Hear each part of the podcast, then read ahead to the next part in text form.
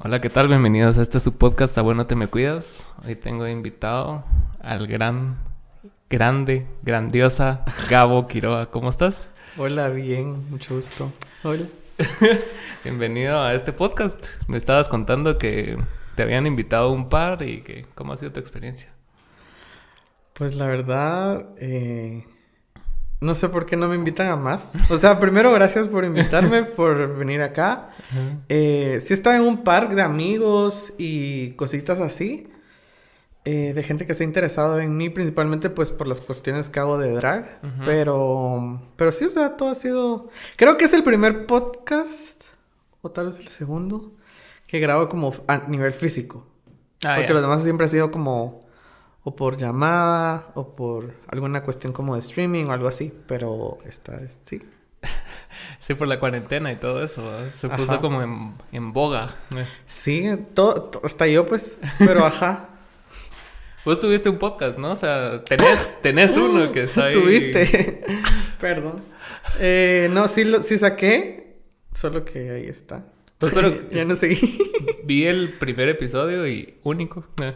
Pero qué, qué difícil, o sea, grabar un podcast solo. O sea, ¿por qué nació eso? Fíjate que estaba pensando cabal cuando venía, dije como, ay, ¿por qué no tengo invitados? Porque también en la mañana en el trabajo estábamos escuchando este de leyendas legendarias. Ajá, Sí, e- ajá. eso es bueno. Y era como de, qué divertido tener a alguien más para hablar, porque dije yo, yo de verdad como mierda, solo, sola. Es Pero que sí. tenés que, o sea, si con invitados a veces cuesta llenar así Los una espacios, hora ay, los sé. espacios.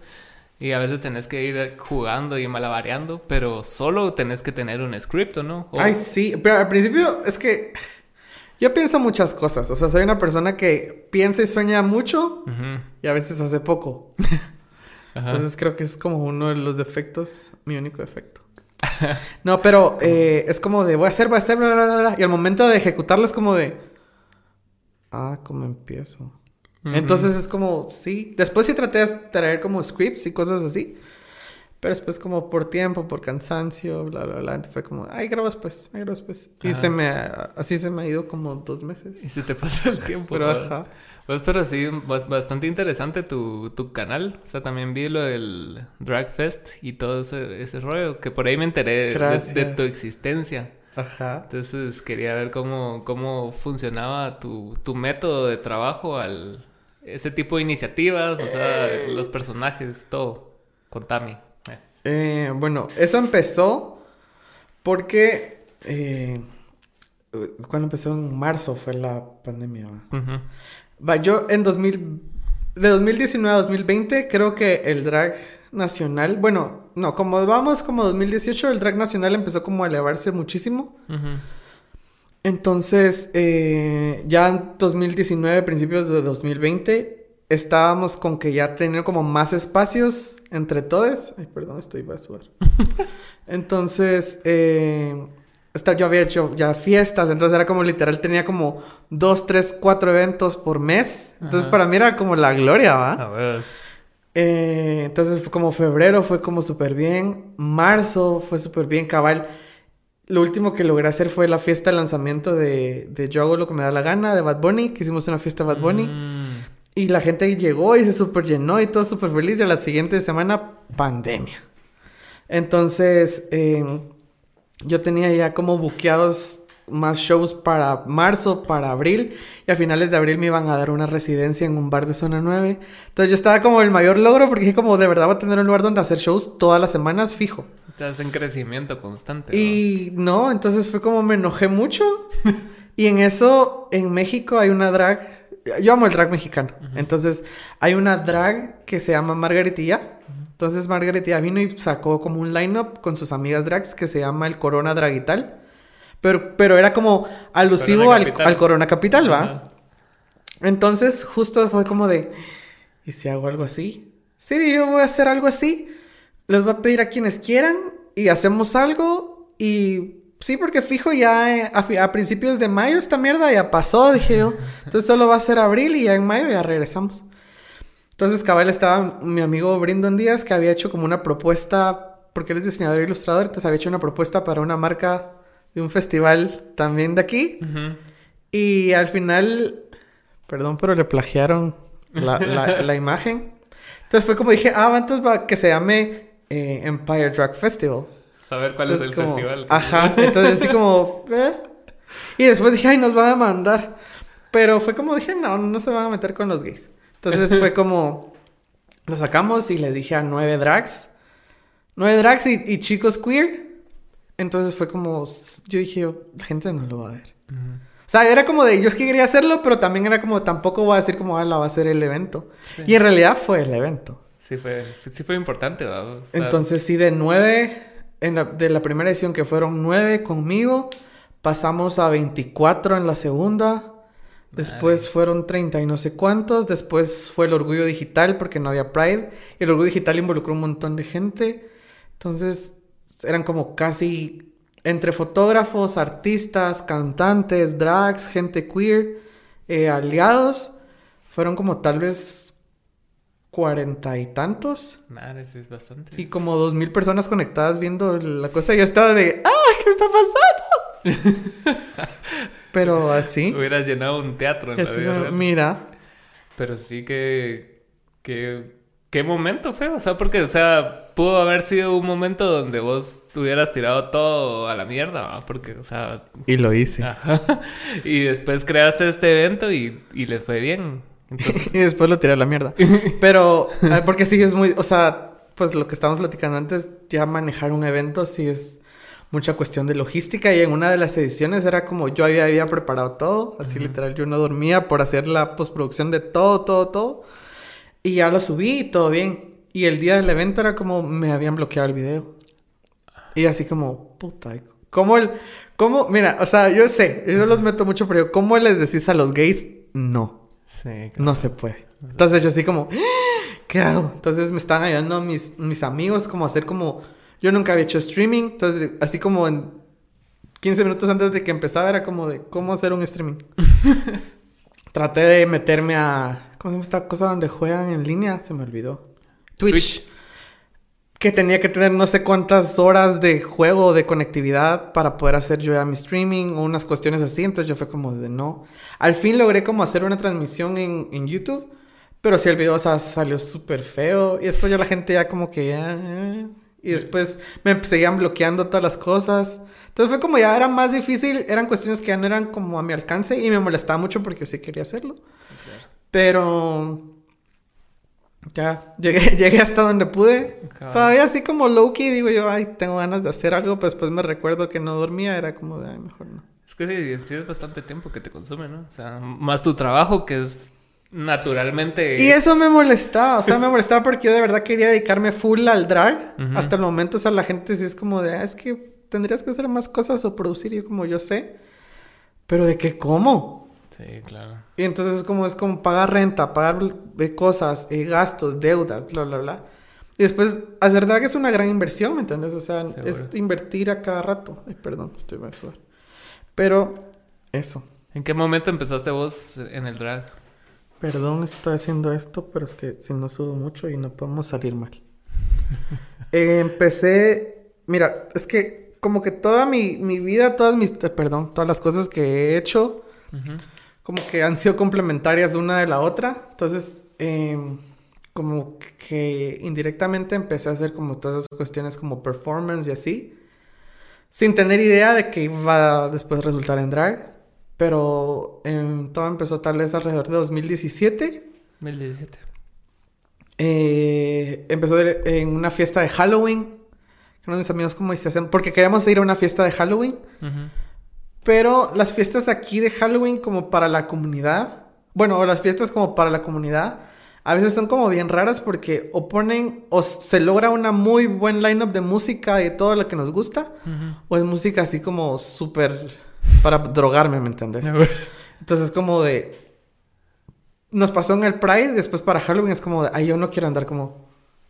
Así. Entonces como Sí. yo quiero bailar, yo quiero no sé qué, quiero pop, bla, bla, bla. Entonces fue como, hagamos una fiesta. Y como te animas a hacer show, y yo, va. Entonces fue la primera vez que hice, de la nada, ¿te animaste a hacer un show? que hice Ah, el sí. show. Pero yo no sabía absolutamente nada. Entonces Ah, era como, mi sueño era de Yo amo a Lady Gaga. Entonces, Ajá. mi sueño era como de... Es tu mamá. Es mi mamá. Entonces, eh, ella y Cher. Pero ajá. Entonces yo dije como yo quiero llegar a un punto en mi vida en el que mis fiestas de Halloween sean looks de Lady Gaga. Mm. Un look diferente cada año. Entonces como yo no sabía nada, o sea, literal yo, yo tenía así mucho un delineador, ¿me entendés? Ah, Entonces como voy a hacer un look de Lady Gaga que era el que un, un vestido rojo Alexander McQueen con el que gana Mejor Artista en los VMAs de 2009. Entonces era un vestido como de encaje rojo, como semitransparente, pero le tapaba la cara. Entonces yo dije como, Mm. nadie me va a ver la cara, entonces ¿qué me importa? Entonces me lo puse y así como empezó todo. Después 2018 ya hice como shows más formales. 2019 todo para arriba y así. Lo que me contaste del 2019, 2020, Ujú. que todo vino. Pero qué, qué interesante ese, ese mundo del drag, porque me acuerdo que cuando yo era más joven, así, yo tengo ahorita 34 años, entonces yo cuando era chavito, como los 21, 22, iba mucho a Noah. No sé si conociste Noah, no sé qué edad tenés. Va. Solo el Noah Noah. Noah es el. Era, era un lugar donde em- empezaron muchos movimientos así. Así under. Ok. Ajá, de fashion, de, de música, etcétera, No. etcétera. Entonces ahí había noches que llegaban drags. Entonces era como que bastante cool el lugar porque era como que el, el único lugar donde pasaban ese tipo de cosas así. Así. en- Diversas, ajá. Diversas Ajá. en la ciudad. Entonces después, con- conforme han pasado los años, como que se ha. Ha crecido esa bola. Entonces es, es bastante interesante conocer a gente como vos que, o sea, que tienen otra, otra perspectiva del, del espectro artístico. Y, eh, y vos en tu trabajo, ¿cómo es que, cómo, lo, cómo logras compaginar lo que haces en el trabajo con, con ser drag y con todo? Ay, Pues la verdad solo Dios sabe cómo, porque no, no, no te puedo darle una fórmula. Ajá. Porque, como, bueno, tú me habías escrito que, creo que me escribiste por WhatsApp y me dijiste como, ven, si quieres venir en tu personaje, yo te dije como, no soy un personaje. Porque pasa esto, o sea, es algo mucho en el mundo drag, es como de gente que es como muy introvertida, que logra tener, crear un personaje que es completamente contrario a lo que son. O gente que en realidad va en la misma línea, pero es como que crea un personaje, le da un nombre y las bautiza y todo, bla, bla, bla. Cabal. Que es como súper general o pues como un, diré, un 98% en el drag. Ajá. Pero lo que queda, es que digo yo que hay gente como yo, que es como, soy Gabo siempre, o sea, no necesito un nombre drag, ¿me entiendes? Sí, pues. Entonces es como de, por ejemplo, si me dan ganas de ir al trabajo con peluca, voy con peluca, voy en plataformas, voy en falda, te queda así. Entonces Ajá. es como, no es que, como, bueno, para el trabajo me privo, Ajá. que no me miren, me voy así como en saquito y formalito con corbata, como varoncito, y después de la noche ya me pongo loca. Ajá. Es como, no, o sea, siempre. Y que he tenido como esa bendición y facilidad de que, por ejemplo, en los últimos dos trabajos que he estado, me han contratado teniéndome en cuenta que hago shows y que soy drag. Y como que esa cuestión estética o escénica, como que me ha sumado a mi, a mi portafolio de decir como él sabe hacer eso, entonces... Es Puede hacer otras cosas. paquete Ajá, es, ajá. cabal. Ah, bueno, es que talea. Y no- nunca te has topado con, o sea, con, con problemas por, por eso. O sea, por el tipo de sociedad en la que vivimos. Pues fíjate que problemas tan directamente no. O sea, nunca eh, he sufrido de... O sea, no he sufrido de discriminación como muchas personas Han sufrido. Claro. Hasta el punto de que ya violencia física o muchas personas que, que lastimosamente han muerto, ¿verdad? Pero nunca he tenido como ese, ese, gracias a Dios, o no sé, como enfrentamiento con alguien que me ve feo. O sea, la gente siempre habla de mí, siempre me critica y siempre como que me tira mierda, pero me lo, nunca me lo dicen en la cara, ¿me entiendes? Yo soy una persona que, que siempre dice las cosas en la cara y si no me gusta algo, pues no voy o no digo o algo. Entonces, como que todas esas cuestiones no, nunca las he tenido frente, ¿me entiendes? Sí, pues, sí, pues. Pero sí he pasado así como que, que te. Hoy, por ejemplo, iba al trabajo yo y llevaba mi juguito y, venía como en esta minifaldita. Ujú. Y un pisado pasó y es como buen provecho. Y yo como, Gracias. ¿te vergueo o qué? Pero yo iba tarde, entonces es como de... Son como muchos como estos piropos o como estos acosos callejeros que sí me han pasado. Que solo pasas y es así como que... Es como, hasta después reacciono. Ah, Y después me enojo conmigo porque lo hubiera metido en su vergazo. a huevos. O le digo algo porque ya cuando las enfrentas no, no tienen los huevos para decirte las cosas, ¿me entiendes? Entonces era como, de, ay, ya voy tarde, ¿no? Pero cosas así. Pero nunca de discriminación ni absolutamente nada. Ni como en mi parte profesional, ni tampoco en mi parte como académica, Ajá. porque yo soy del USAC. Ah. Entonces, eh, desde siempre, o sea, yo iba, yo les digo puti shorts, que eran como, yo, yo por lo general corto la ropa. Entonces, eh, son pantalones de lona normal que los corto como de una cuarta a la cintura para abajo y así me los pongo. Entonces yo, imagínate, en una 203 o una 204 a las 3 de la tarde con puti short y con plataformas yendo a estudiar y tenía el pelo como largo. O sea, sí tenía pelo en ese entonces. Y, y lo tenía azul. Entonces era como vestía como cosas raras arriba. Mi puti short, plataformas. Y así me iba a recibir clases al USAC. Y salía a las 9 de la noche. Y así me regresaba mi camioneta y cosas así. Ajá. Entonces la gente siempre era como de... Iba caminando o me miraban feo o solo se hacían por un lado. Huevos.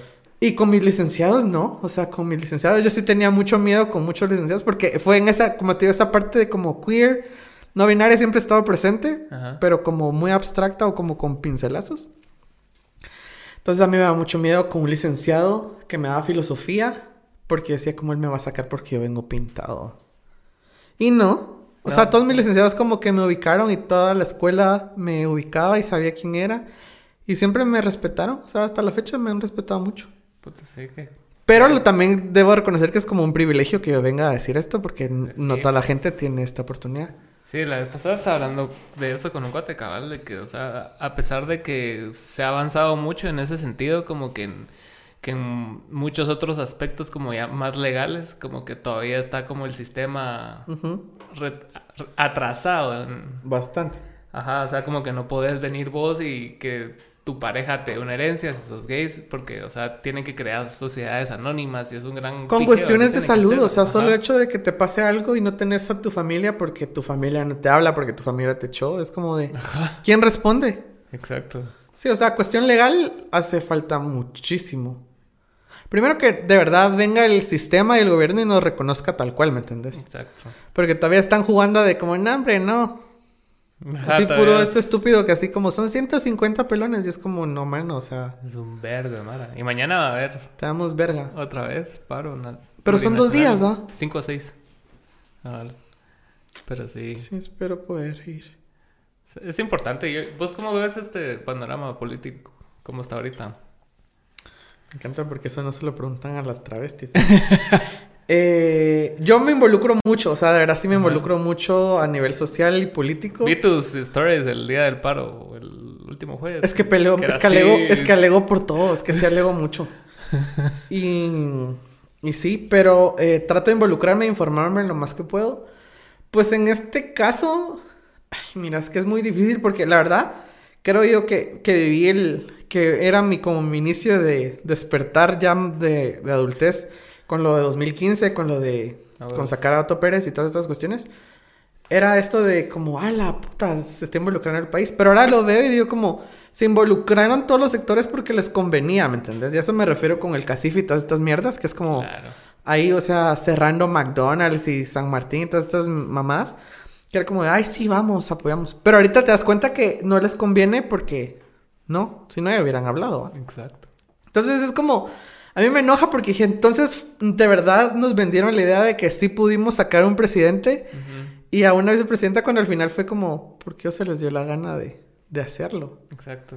Pero ahora veo, por ejemplo, todo este involucramiento de los 48 cantones y todo este liderazgo de los pueblos en mayas, los pueblos originarios que siempre están en resistencia. Y que digo, el paro de la semana pasada y lo que va a pasar mañana y pasado Es gracias a ellos, ¿me Ah. entendés? Porque, o sea, aquí como ciudadano O sea, estamos como bien te dormidos. acostumbras. Y la mara es como, yo siempre digo que si no te afecta, si no te, o sea, si no te afecta, no te importa, pues. Exacto. Es como, ay. Y no. lo peor es que crees que no te afecta, ¿va? Porque, o sea, a la larga Y todos comemos mierda. Exacto, todos estamos comiendo mierda. Lo que pasa es de que, o sea, vos crees que te alejas de esa narrativa porque, o sea, te va bien en la U, te va bien en el trabajo o lo que sea, pero, o sea, te puede ir mejor.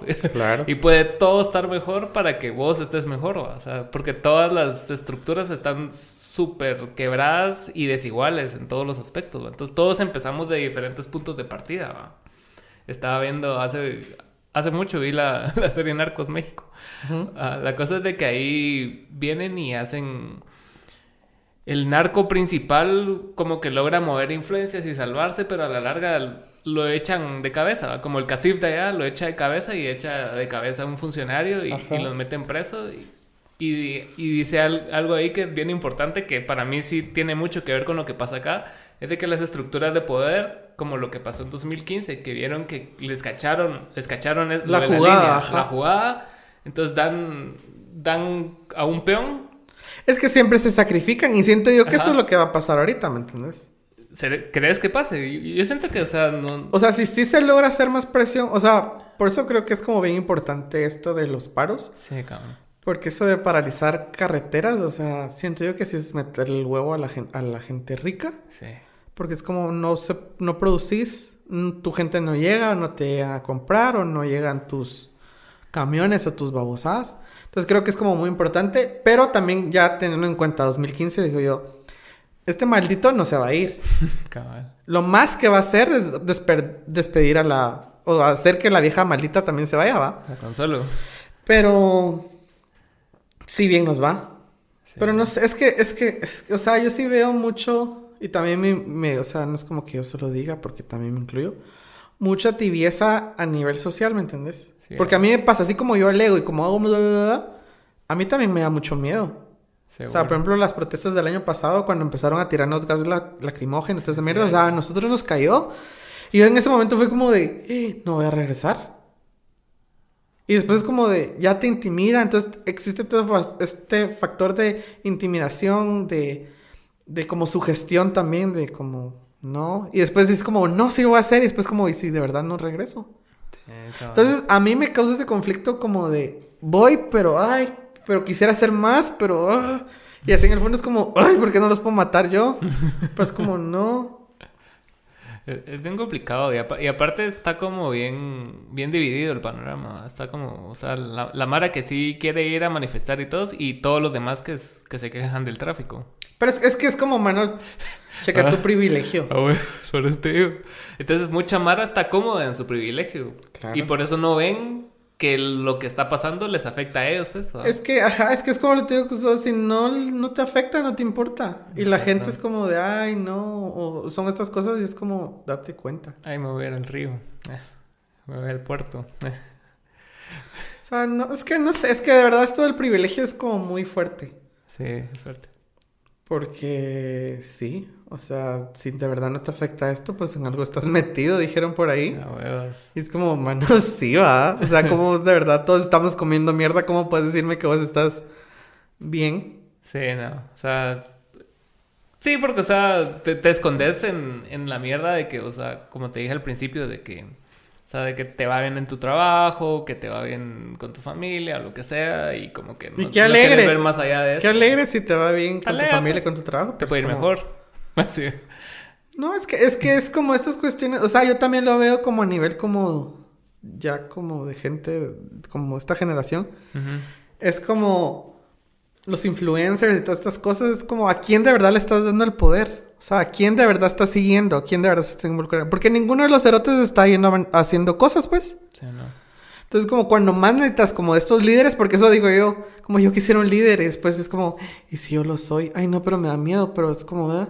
Entonces, es como a la gente que de verdad pusiste aquí, es la gente que no se involucra y la gente que no hace nada y todas estas cosas. Entonces, ¿cómo de verdad estás dando tu privilegio, tus plataformas, tus medios, Exacto. para darte cuenta que hay más gente alrededor que necesita de eso, ¿me entiendes? Como dicen en un podcast que yo sigo, que, que la mara, que la mayoría que llega a ese nivel de influencers son más attentioners que influencers, porque realmente el nivel de influencia para mover masas casi no tiene. No lo tiene. O sea, solo es así como que, ay, me llegó esta taza, qué bonita, mírenla y compren, va. Y qué credibilidad tenés también, va. Exacto, o sea, estás ofreciéndome pizzas y tazas, o sea, ¿por qué te voy a creer a vos en un movimiento político? Entonces es como que bien, bien complicado es- eso de ser influencer, siento yo a veces, porque, o sea, te llegan un montón de patrocinios y es como que te da miedo soltar esos patrocinios porque a la larga no tenés más cosas de las cuales agarrarte, ¿va? Conozco, mira. Entonces es- ha de ser complicado estar en esa situación de, de decidir qué hacer. O sea, si te pronuncias y perdes todo o... Pues mira, creo tenés- que complicado no es, solo porque están acomodados Sí, en los beneficios que les da. Exacto. Porque creo que, o sea, si estás viendo que hay una hornilla con fuego y vas a meter la mano, no es como, ay, ¿será que me quemo?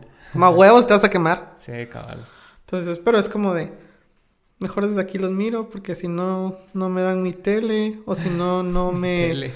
no me dan mi skincare o mis cosas, ¿me entendés? Es como, Huevos. Estás, estás vendiendo al país por un corte de pelo. Está el título del podcast.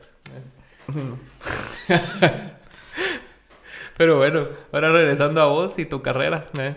Mira, eh, ¿cuál- ¿cuáles son tus influencias, inspiración? O sea, Lady Gaga, Cher, o sea, ¿qué fue lo que te despertaron ellas que vos dijiste, puta madre? las hormonas, no, no. Las hormonas. No, yo la respeto mucho a ellas. O sea, no. O sea, a la Lady Gaga sí le lavo su culo, pero es como, "Ay, te lo lavo, pero con amor. pero, eh, que... yo- Es que yo siempre me sentí el raro, ¿me entendés? Entonces, llegaron... O sea, son muchos factores, o sea, siento que son muchos factores que creo que nunca voy a lograr especificarlos y hablarlos también como me gustaría, pero, o sea, sí fue como, crecí con esta aspiración de chiquito siempre querer ser artista, Mm. pero al mismo tiempo que siempre quise ser artista y que tenía un, un tal vez como un patrón de vida ya marcado, establecido por las comodidades que tal vez tuve o cuestiones así de crecimiento, así como ser súper católico o estas cuestiones así, era como de, solo tenés como un camino para ver y seguir recto, ¿me entiendes? Tenías como muchas limitantes. Fíjate que no, o sea, no, nunca he tenido limitantes porque dentro de esa mismo como burbuja en la que yo estaba metido, era como mucha burbuja como de, de las cosas buenas, pero al mismo tiempo muy ignorantes del mal del mundo, ¿me entendés? Ujú. Y no por cosas malas, sino que era como de verdad. O sea, yo, por ejemplo, te lo voy a decir tan así que yo descubrí que, que, que la gente, que no toda la gente era católica cuando tenía 10 años, pues. Sí. Porque una mía es como de. Me invitó a su cumpleaños y después del Happy Birthday le cantaron otra canción y yo. Esa no me la sé. Y así como, pero yo indignado, era como, ¿por qué no me sé esa canción? Y yo, mamá, fíjate que en el cumpleaños cantaron esto y yo no me la sabía. Y era como de, ah, porque son cristianos. Y yo, pero yo también. No, vos sos católico. Y yo, pero soy. Y, y entonces fue como de. Y después me choqueó un año después contra mí. Es como, es que yo soy atea. Y yo, ¿qué? Huevos. No creen en Jesucito. Entonces, fueron como estas cosas de que nunca. Nunca tuve como otras direcciones para ver porque no, no- en mi crecimiento no hubo como maldad, ¿me entiendes? O sea, nunca hubo esta de no te drogues o cosas así porque era como no ni siquiera entraba en ese momento, ¿va? O sea, estas Claro. cuestiones como entonces era como mi línea, siento yo que estaba súper trazada de puede ser esto, esto, esto y lo demás que pasa en el mundo Creo yo que no. Ah, Ni, ni sabía, ¿me entiendes? Pero dentro de eso mismo, ah, o sea, como te digo, yo siento que crecí como ignorante a la, real- a la realidad social. Porque hasta la fecha mi mamá pasó, o sea, mi mamá sabe que yo soy como muy, muy político, muy, así que armo el vergueo. y es como de, ay, mira, ¿viste lo que pasó? Ay, pero por favor no te vas a ir a meter. No, vas a estar manifestando. O llego con mi abuelita, es como, mira, pero ahí te recordás que... Porque mi abuelita, se, o sea, El sermoncito. mi sí. abuelita estudió con, con Rogelia Cruz. Ajá. Entonces, creo yo que la muerte de Rogelia Cruz, como de cierto modo, afectó a esa generación y más a mi abuelita de verla a alguien de que era como, como alguien que no creerías que iba a estar en contra del, del sistema, ¿me entendés? Entonces, mi abuelita siempre es como, recordate que hay orejas y no digas porque te van. Y yo, como, ay, que me fichen. Pero entonces, después digo, como, tengo que también entender esta parte de que ellas crecieron como en, un- en una ignorancia positiva, no sé si exista. Que era como de, aquí todo es bonito, pero el mundo exterior saber cómo es, pero ni salgas. Entonces dentro de todo eso siempre hubo como esta bondad. Entonces, a nivel ya de referencias y de todo, que es para aterrizarlo, era como dentro de toda este, esa línea recta, ver a, a, una mujer que decían que tenía pene y, que yo tenía 10, 11 años, era de... ¿Qué es esto? o sea, sé que está mal, pero ay, quiero ver. y después verla hacer esos shows y decir como... Yo quisiera colgarme y que ensangrentarme. O sea, no sé. O sea, yo para ser el niño así como católico que era en ese momento, dije como que bélico también resulté después. Porque era como de, ay, quiero morirme. Y, y, quiero tener un brasier con pistolas y después vestirme de carne y enseñar el culo en todos lados. Entonces era como de... Y tu niño... Sí, no puedo, veo, ¿no? Pero nunca lo vi mal, ¿me entendés? Solo era como esta espinita de... Ay, creo que no le gusta eso a la gente. Pero era como, ay, pero yo sí quiero. Entonces, todo el colegio, primaria, básicos, diversificado, era como de, ah, la gaga le gusta a este loco. Entonces siempre fue como, o sea, mi, inspiración y todo siempre ha sido Lady Gaga. Pero existen como varios patrones porque, por ejemplo, eh, por el lado de mi abuelita era toda esta cuestión como más latinoamericana, más mexicana, inspirada de boleros, Juan Gabriel.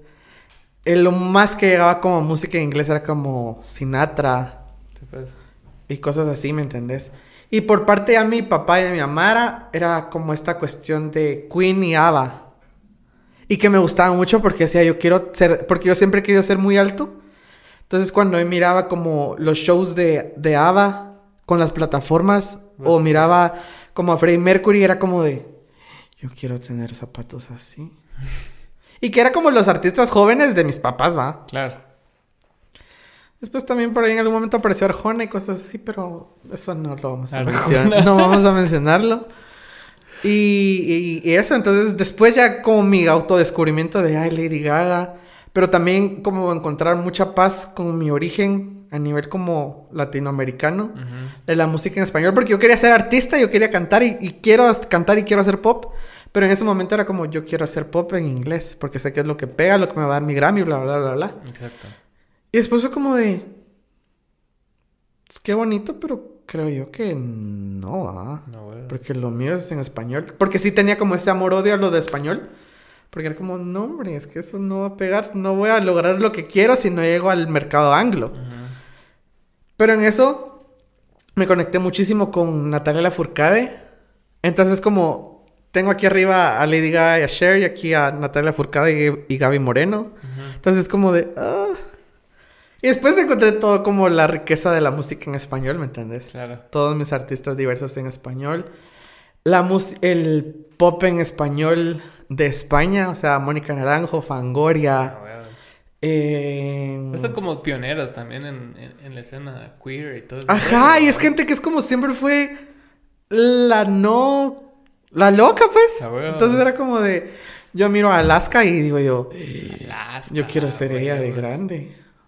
Sí, Alaska la talega. Pero sí, me, suena mucho tu historia porque, cabal, yo también crecí en, colegio católico y sí, hasta es como creer en Santa Claus, ¿me entiendes? O sea, que vivís en una burbujita hasta como los 9, 10 años. Ajá.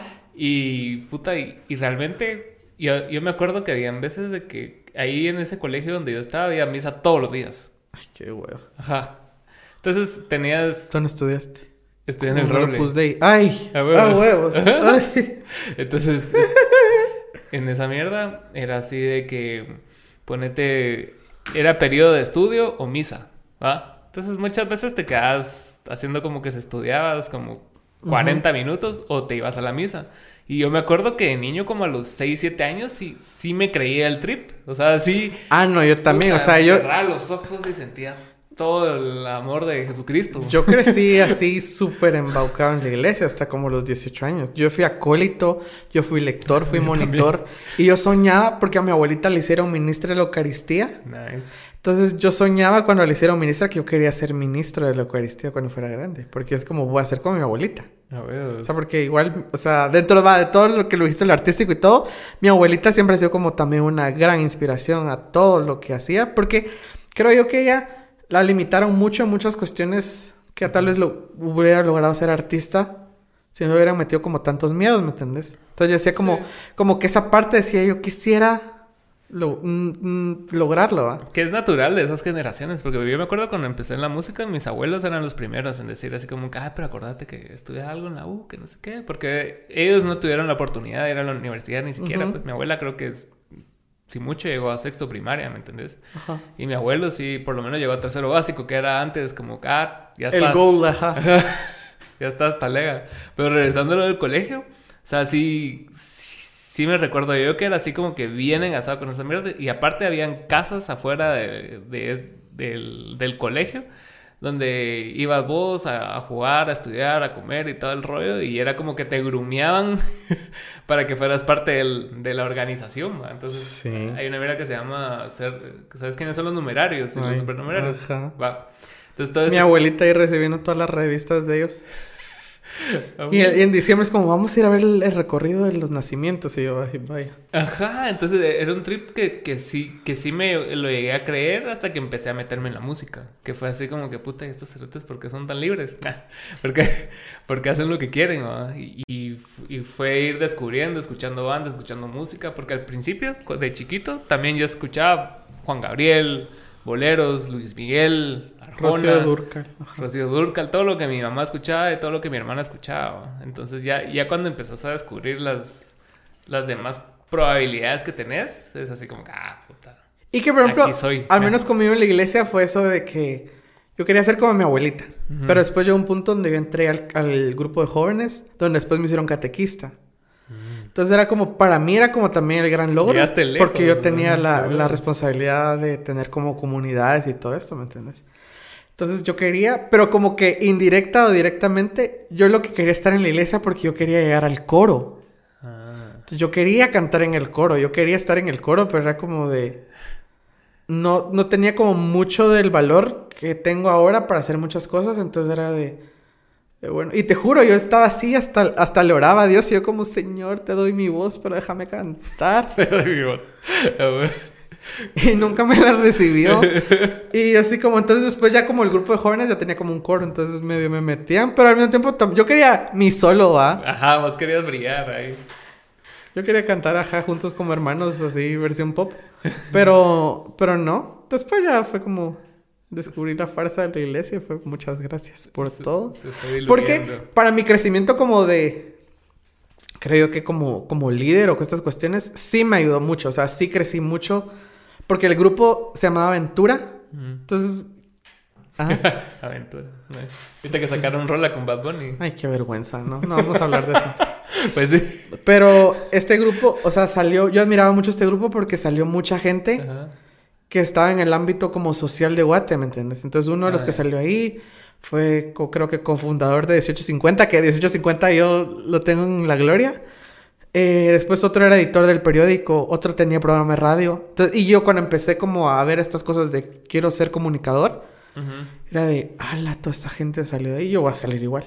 A ver. Entonces sí fue, o sea, de, yo- de la iglesia pues no, no guardo cosas malas. Solo ya como que después dije, oh, bueno, esto está mal y esto también. Ujú. Pero con el grupo de jóvenes de la iglesia, con este grupo de aventura, yo sí, o sea, me superformé y me superé. Y después ya cuando salí del closet era de, ay, no, me van a odiar. Y todos me recibían, ¿me entiendes? O sea, todos eran como sabían que yo era el gay. El gay. Y La portada seguía de, seguía de catequista y seguía teniendo gente. Yo como me van a vetar, así de... Me van a vetar y le van a decir a mi abuelita, mire, su, su hijo es gay. Y así, no. Pero súper, súper lindo, o sea, no...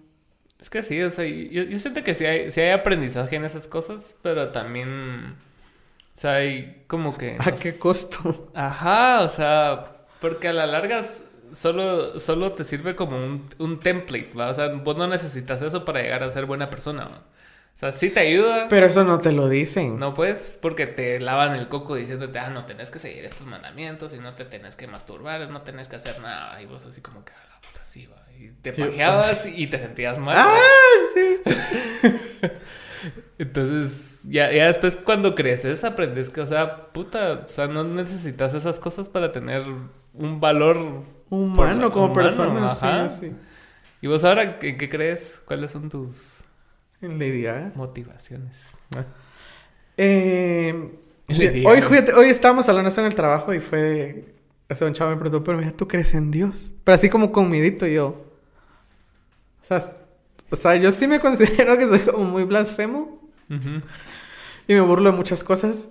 Pero mi espiritualidad... Creo que eso es como una gran diferencia que logré entender después. Que no era lo mismo tener una religión que tener una espiritualidad y vivirla a tu forma. Pero eh, creo en Dios. O sea, creo en Dios así, sobre todas las cosas, todopoderoso. eh, creador del cielo y la tierra. Porque yo creo que Dios se manifiesta de infinitas formas, ¿me entendés? Exacto. Entonces, a través de energía, a través de la gente, a través de la naturaleza, a través de las oportunidades. Entonces, para mí, sí existe Dios. No como me lo enseñaron. O sea, yo estoy en paz con mi relación con Dios. O sea, yo no te puedo decir que porque hasta esto mencionaba, era como yo así como, sí, es que el papa que coma mierda y que no sé qué, y bla, bla, bla, bla. Y después así como, Padre nuestro que estás en el cielo. Con mi mamá, o sea, yo voy con mi mamá, voy a la casa de mi mamá y es como, es sacar el carro e irnos al súper a donde sea, pero tenemos que orar. ¿Tan así? Y así como, y así como San Miguel Arcángel adelante. Yo todas, mis, yo todas mis oraciones, yo así bogueando y, y pidiéndole a San Miguel. Y es como, es parte de mí y como que, al menos parte de mi relación con mi mamá y con mi abuelita es como sí tener esta parte de espiritualidad. Yo vivo mi espiritualidad de la forma que yo considero que debo vivirla. O sea, que es tratando de ser bueno con todas las personas que tengo, apoyar a toda la gente que tengo, y respetar. Y para mí es eso, ¿me entiendes? O sea, para mí Dios está en vos, Dios está en mis amigos y así. O sea, en el amor que doy y que recibo. es que son los...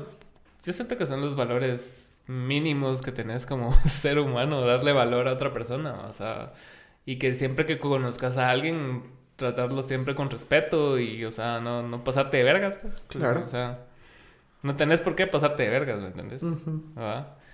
Entonces sí, sí es bastante importante porque yo la vez pasada que tenía aquí a, otro invitado, cabal, a él le decían en su trabajo porque él no creen nada. También estudió en colegio católico y así, como que la, la deconstrucción. Ya sabemos, ajá. Entonces le decían así como que vos que no crees en Dios, entonces, ¿por qué sos buena persona? Le decían. y él así como que, bro, o sea, no, no tiene nada que ver una cosa con la otra. O sea, puede ser buena persona y creer en Dios, o ser una mierda de persona y creer en Dios, o sea, no te va a quitar una cosa por no tener la otra, pues. Claro. No, a mí me pasó mucho esto que, o sea, sí, cuando entré en la universidad, o sea, en el colegio me decían, cuando entren a la universidad, en la universidad van a dejar de creer en Dios. Y yo, ¡Ah! no, yo no voy a dejar de creer en Jesucito. Yo como mi Virgen María, yo como todos mis santos. Y yo, no, no, no, no. mi Virgen María. Y el primer semestre de la universidad, yo así como, ¿quién soy?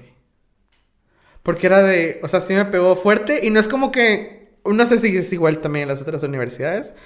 Pero en los sí creo que me ayudó mucho a abrir mi mente, a decir como, esta es tu realidad. Porque nunca me dijeron, no creas en Dios. Pues como, mira, esto es tu historia, esto le pasó a Guatemala, esto no sé qué, bla, bla, bla, bla, bla. Entonces ya quedó en mí como eso de, algo aquí no cuadra, ¿va? Y así me fui. Entonces después ya empecé como a cuestionar todo, ¿me entendés?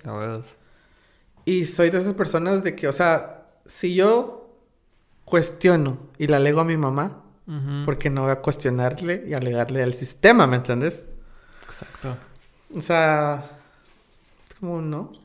Es como bastante revolucionaria, ¿verdad?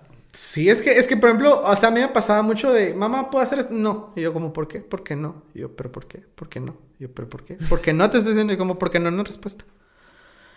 Pero no, es que soy tu mamá y como yo soy tu hijo, y eso no es como que, nada, va, no tengas pena, va. Entonces cuestionaba mucho, o sea, siempre me he puesto al brinco con todo y es como, ¿pero por qué? Y considero que soy una persona muy razonable. Ajá. De que yo, yo de verdad, si yo sé que no tengo la razón, yo no peleo, ¿me entendés? A ver. Pero, o si sí, pues después obviamente lo tengo que reconocer. Pero en estas cuestiones es como de, o sea, de verdad dame una respuesta objetiva, algo que me va a decir, ah, no, sí, tienes razón. Y creo que eso me ayudó a abrir, además como, si cuestiono, ¿por qué no cuestiono la iglesia? Pero eso no es así. Esto no es así.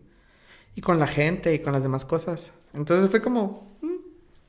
Que sí tienes, o sea, como ahora hay muchas tendencias de todo tipo, ponete ahorita con la vacunación, los que están en pro y en contra. Entonces, y, y, todos van a encontrar razones para tener razón, ¿me entiendes? O sea, porque si googleas cualquier mierda, O sea, Google te va a dar un artículo que te va a dar la razón y vos decís, ah, puta huevos, yo tengo la razón. ¿Ya vieron por qué no se tienen que vacunar? Ajá. Ajá.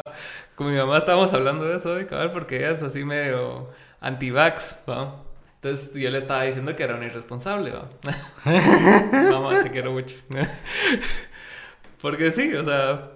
Entonces, no, no es que a mí. Y mi, y mi hermana le mandó un meme, cabal, como que. Como vaccine research y sale un científico así en el laboratorio y anti-vax research, una persona así en el baño con su teléfono. Entonces, mira, me mandó esto tu hermana y no lo entiendo. Entonces lo expliqué ¿va? y me empezó a decir, sí, es que ustedes no saben la información que yo leo, ustedes creen que solo sus doctores. ¿va?". Y así como que, mamá, te la pasan tus amigas en WhatsApp. ¿me Ay, entiendes? ajá. Y a mí igual, "Ay, mira, me mandaron esto yo.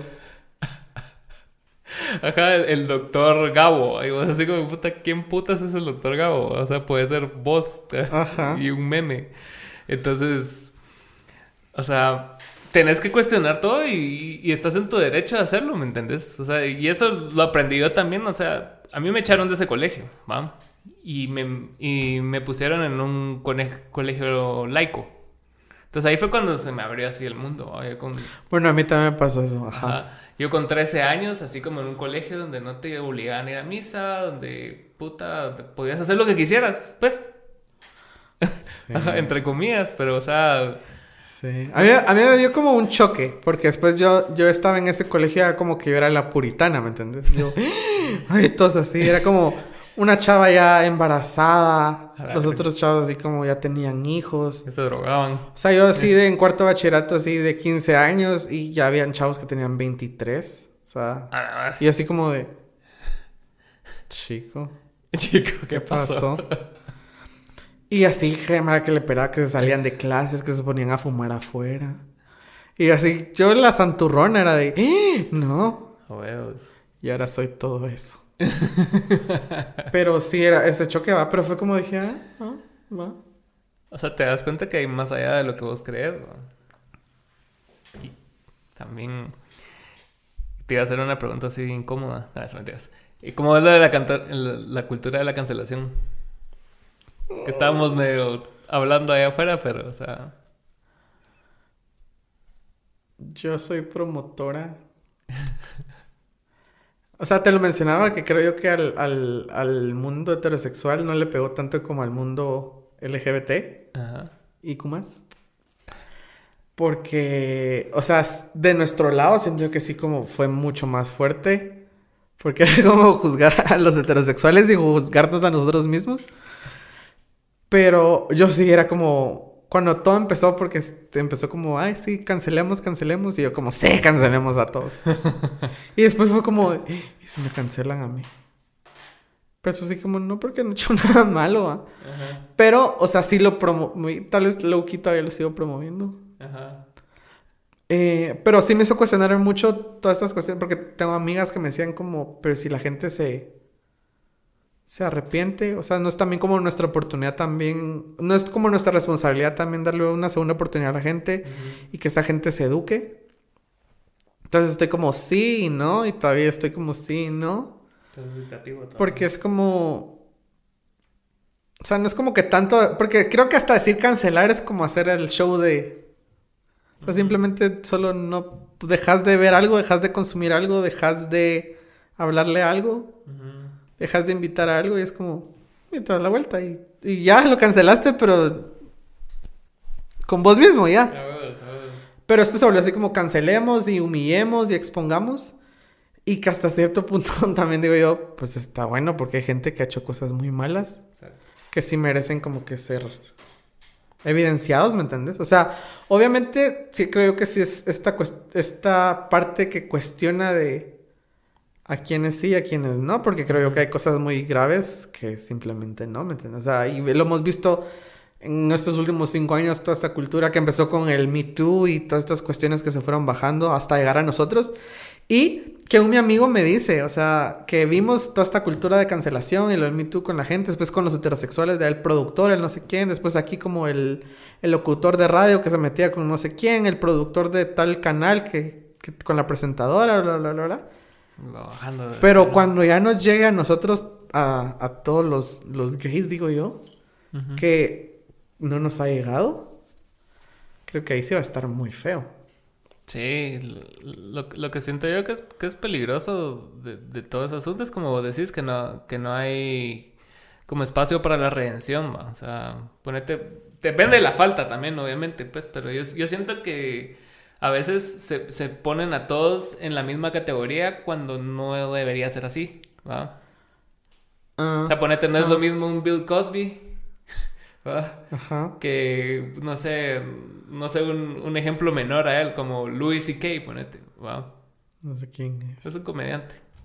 Pero la cosa es de que lo cancelaron, que hacía una cosa pura verga, pero no al nivel de Bill Cosby, ¿me entendés? Entonces siento yo que, que sí está bien que, que te digan así, mira, esa mierda no se hace bien, o sea, te vamos a mandar a la verga. Pero si vos venís y lo reconoces y aprendes y, y decís, esa mierda fue hace cuatro años y, y, estos cuatro años he sido consistente con el cambio, o sea, creo que también te mereces... Pero creo que es como, como dice Niurka, no se dice, se hace. Exacto, por Entonces eso. es como... Porque ahorita, por ejemplo, en el mundo de la música. Ajá. Lo que pasó con The Baby, pues. o sea, es como de. Arrepentir, es como manos. Es que hay gente que le gusta ser estúpida. O sea, hay gente que de verdad disfruta ser estúpida. Entonces es como no puedes venir ya en plenos 2021 a ciertas cosas. Que obviamente también involucra un, una, una, cuestión de deconstrucción. Exacto. Que por lo general, ¿por qué lo hemos visto tan marcado con los hombres heterosexuales, me entiendes? Porque es esta parte dominante, esta parte de que por tanto tiempo se les dejó hacer lo que se les daba la gana, que ya cuando se les pusieron frenos es como, ay, ¿por qué? es como, mano, no también te estamos cuestionando y te estamos viendo. Es cierto. Entonces ya cuando pasa con la más gente, no. O sea, por ejemplo, con esto, este maje que te digo, o sea, no puedes venir ahorita en un concierto a decir como hablar mierdas de, del, del VIH y que son por promiscuos y que bla, bla, bla, bla. O sea... Eso dijo. dijo más cosas que... Ajá. Ajá. Creo que estoy así como parafraseando. Pero estas cuestiones es como, manos, es ignorante de tu parte, pues. Sí, claro. O sea... Cualquiera puede tener VIH. Y después, pero es esta parte estigmatizada hacia la comunidad, ¿me entiendes? Era como es que usted, es como, mano, Informate. Ajá. Tienes un teléfono. Entonces, y después lo cancelaron como de ocho festivales, pues, así la Palusa y todas estas cuestiones de la iHeartRadio y todas estas cuestiones. Y fue como, ya después fue, ay, perdón. Como, show. Sí. O sea, ya, porque es hasta cuando ya te afecta, ya, ay, perdón.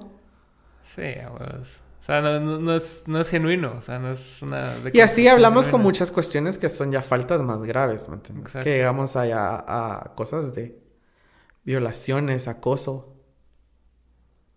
Eso es pisado. O sea, porque ya, o sea, yo siento que no, no es justificable en ningún momento venir y solaparte en esta parte, en esto de como, ah, es que yo pensé que le gustaba. Ah, es que porque ah, me dijo, es como, mano, no.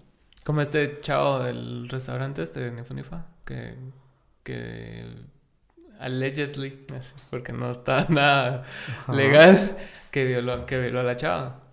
O sea, que, o sea, tuvieron sexo sin el consentimiento de ella.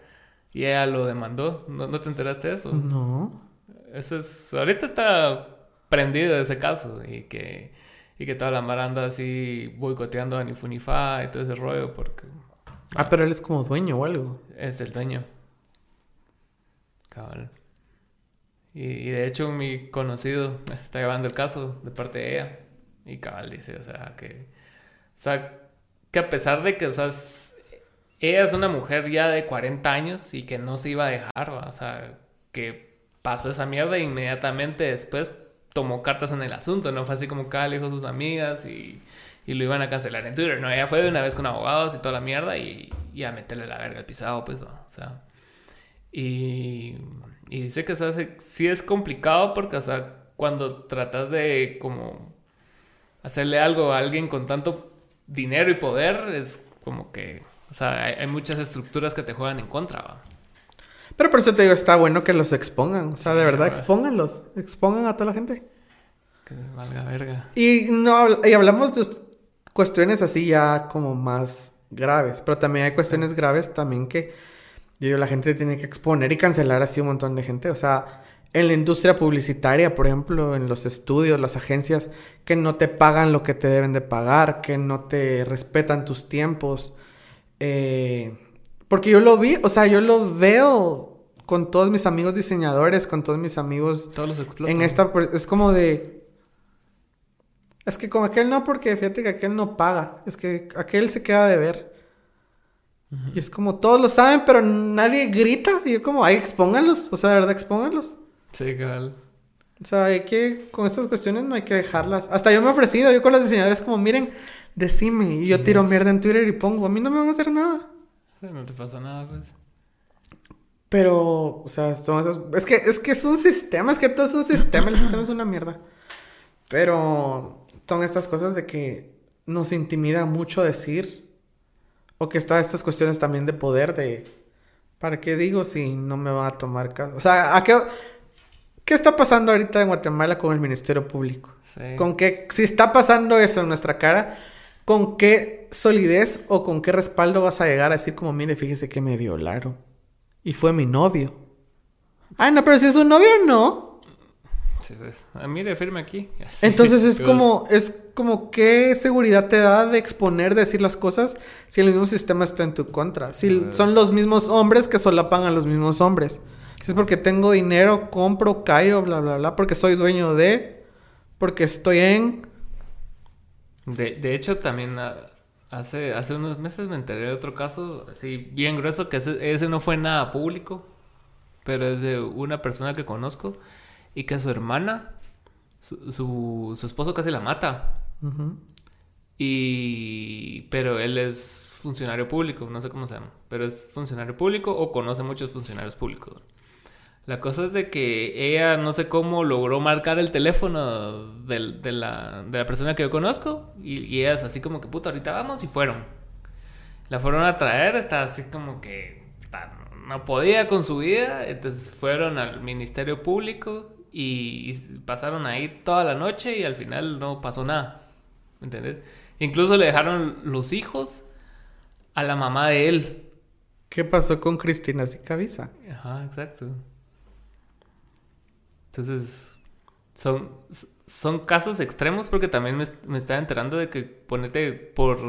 Vos te vas a quejar de, de alguien, o sea, que, que te quiere violentar. Entonces, vení, y inmediatamente el Ministerio Público lo que hace es ponerle una orden de restricción porque hubo un caso donde mataron a esa persona Ajá. porque no le hicieron caso.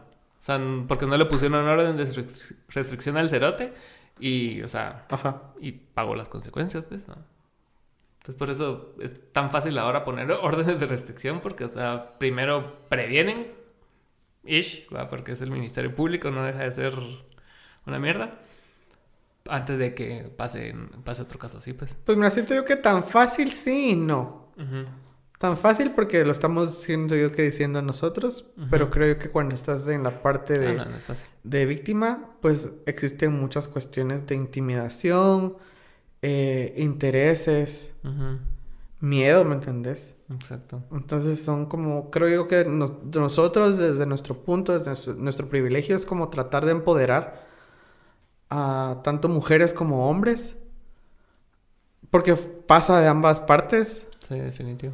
em, como de no quedarse callados o no aguantar ciertas cosas porque van en contra de la integridad de la persona, ¿me entiendes? Exacto. Lo que hablábamos de ser buena persona ¿no? versus religioso. Y que te iba a preguntar también de qué planes tenés ahora de, de vida. eh. ¿Pensás retomar el show show que el podcast? O Qué sea, vergüenza. eh, sí quiero regresar a, a- a hacer más... con- Es que siempre lo digo, después quedo. Pero eh, comprometete públicamente. tengo que... No, no me voy a comprometer con nadie. Solo conmigo. Pero sí quiero regresar a hacer mis cosas, a crear más mi contenido, a seguir puliendo y mejorando mi drag. Em, pues... no ¿Cómo sé. pulís y mejoras tu drag? Que- practicándolo. Y es como a veces a mí se me va la onda. es que, o sea, mira cómo vengo con barba. Es como, a mí rasurarme me... Sé que es excusa. pero digo, ay, no me quiero rasurar. Pero solo práctica, o sea, es como un- cualquier cuestión artística. Es práctica, práctica, práctica, práctica. Y te lo digo, no es como que yo lo predique conmigo mismo porque es como, ah, va, después. Pero pulir. O sea, pues yo siento que ahora estoy en un punto donde hace cuatro años pues no estaba ni soñándolo. Eh, pero seguís así. O sea, porque yo sí quiero llegar a hacer más cosas, ¿me entiendes? O sea, ahorita mi plan es de verdad poder incorporarme a la cuestión de seguir creando co- contenido digital, hacer shows, pero al mismo tiempo también llegar a la música. O sea, yo sí quiero, sí quiero producir. ¿Qué tal, Lea? Ese es como mi, Esa es tu mi goal. meta final. Ajá. Qué O sea, mi meta final es mi Grammy. A huevos, ¿qué tal, Lea? Digas, Que te... hay, hay un podcast que como me llega que, que se llama Amigos Imaginarios, ¿lo has visto? De Ray Contreras. Ajá. Sí. ¿Qué tal, Lea? Ese podcast, ¿cómo me llega? Él es muy... Pero él- a mí me gusta porque es muy guapo. Es guapo, sí es guapo. Eh, es muy estúpido también. Pero eh, sí, sí lo escucho. De hecho, yo, yo lo conocí a él porque llegó al podcast de, de Ricardo Farrell. Ajá. Ah, él también. Y, y me pareció puta genial su, su, su sentido del humor y Es como que yo, ellos dos juntos yo a eran- todos mis creadores de contenido digital de México aquí, ve. Ajá. Aquí. Mis drags, mis youtubers, podcast, estando peros.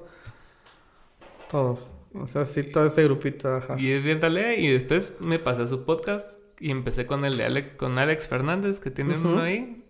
Y, y llevó a un chavo que se llama Manuna y Ah, man- a llevar... la manuna. Ajá. Ajá. Entonces yo, puta, fue así como, "Ala, ¿qué tal? Y me llega el, el personaje que no sale, el, el Mansusu, el que está atrás de cámara. Ajá, ajá, con. que, que- Ajá, ajá. que- que siempre lo andan Que le habla, por ajá. heterosexual. Entonces estaba Manuna y Rey Contreras hablando y así como, no, él no entiende, es heterosexual. Y el otro así como que, bueno, sí está bien.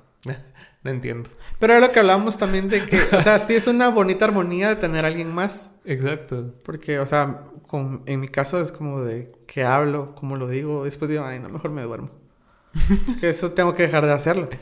Pero, pero sí, o sea, creo que es como una bonita armonía. Y felicidades en tu vacuna. No, me estoy ex- exponiendo.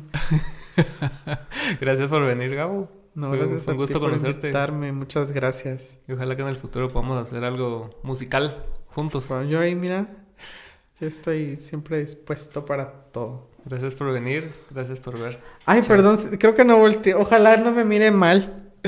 O sea, ahorita sí ya me recordé que es como ojalá no me mire mal.